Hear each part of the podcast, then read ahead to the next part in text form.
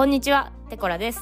このラジオでは自分でも素敵だと思える自分に出会うをテーマに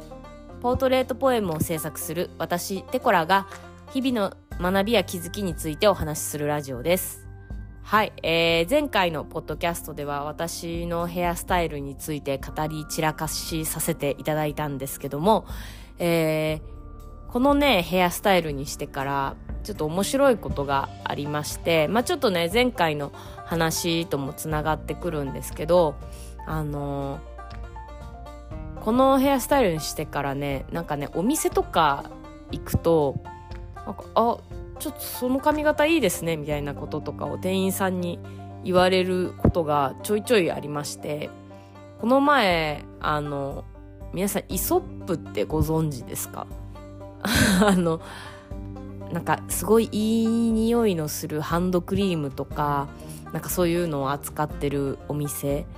おしゃんなお店なんですけども、はい、あの、先日そこに、あの、行って、で、まあなんかその、いろいろ試せるんですよ。あの、スクラブだったりとか、日焼け止めだったりとか、いろいろ試せるんですけど、その店員さんとお話ししながらね、あの、試せるんですけど、それで店員さんと、こう、ちょっと話しながら、あの、試してて、で、その日焼け止めの話になった時に、あの、まあ、お仕事、外出ること多いですかみたいな話とかあると思うんですけど、あの、それで、私がまあ撮影関係の仕事してるんで、外に出ることが多いですっていう話をしたんですね。で、そしたら、え、撮影関係なんですかってなって、あの、そこの店員さんが、私、一眼レフ買うかどうかずっと悩んでるんですけどっていう話を、あの、してくれて、ちょっとね、びっくりしましたね。はい。あの、まあまあ最初はね、ちょっとね、その、髪型素敵ですね、から入って、で、なんかちょっと話してる間に、あの、気づいたら一眼レフを買うっていう相談を、一眼レフど、どれ買ったらいいですかっていう相談を受けてて、ちょっとびっくりしたんですけども、はい。で、その彼女が言ってたのが、あの、高校生ぐらいからずっと悩んでるっておっしゃってて、で、まあ、うん年齢伺ってないんであれですけど、多分23、4ぐらいの方かなと思うんですけど、ってことはもう5年以上悩んでるってことじゃないですか。で、で、まあなんかちょっと、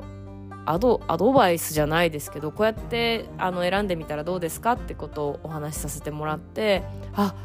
欲しかった答えがもらえましたって言ってすごい嬉しそうにしてくれてたんですけどなんかやっぱねずっと心残りじゃないですけどずっと心の中でちょっとやってみたいとかあのこれどうしようかなって思ってることって結構引きずるんですよねきっと。でまあそれこそ気づいたら何年か経っちゃうみたいなことってあるんだろうなと思ってで、まあ、そのねあのーカメラこれこういう風に選んだらどうですかってアドバイスをしつつも思ったことがあってあのーなんて言うんですかね多分その彼女がそれであの一眼レフこれにしようって思って買ったらあの買うか買わないかで悩んでた悩みが今度その実際使い始めてみたらこれがうまくいかないあれがうまくいかないの悩みに変わるんですよ。うん。で今度はそれを解決するためにあの別の機種を買うのかあのレンズを変えるのか設定を変えるのかっていうことをあの悩み始めるんだと思うんですよね。はい、ででも行動しなければその悩んでる時間ってずっと同じ悩みのまま止まったままなんですよ。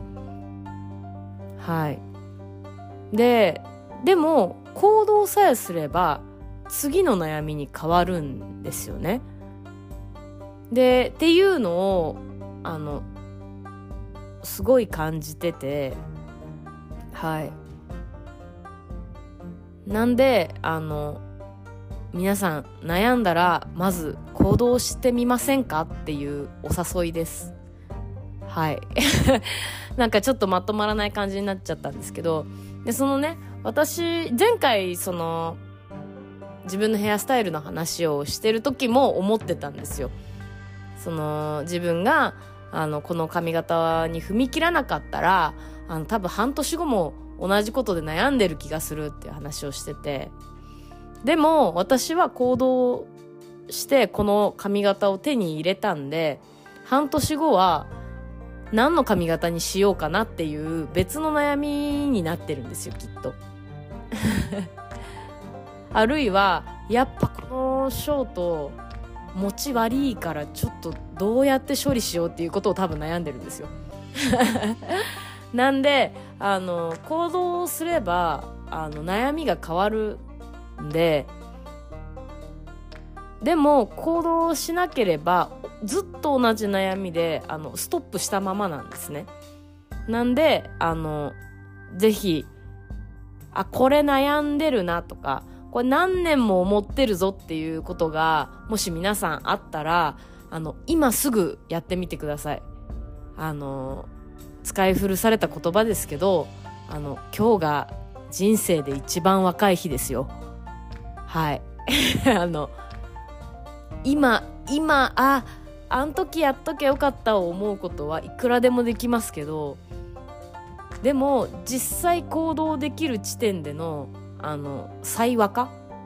最若って言わない？最なんでしょう？一番若い日はやっぱ今日なんであの今日やらなかったら多分半年後あーあん時やっとけよかったってまた一番若い地点をずらすことになっちゃうんで是非あの長年悩み続けてること思い切りができないこと今すぐ是非やってみてください。はい、えー、私も肝に銘じて生きていきます。はい。えー、最後までお聴きいただきましてありがとうございました、えー、今日も楽しんで一日お過ごしください。ではまた。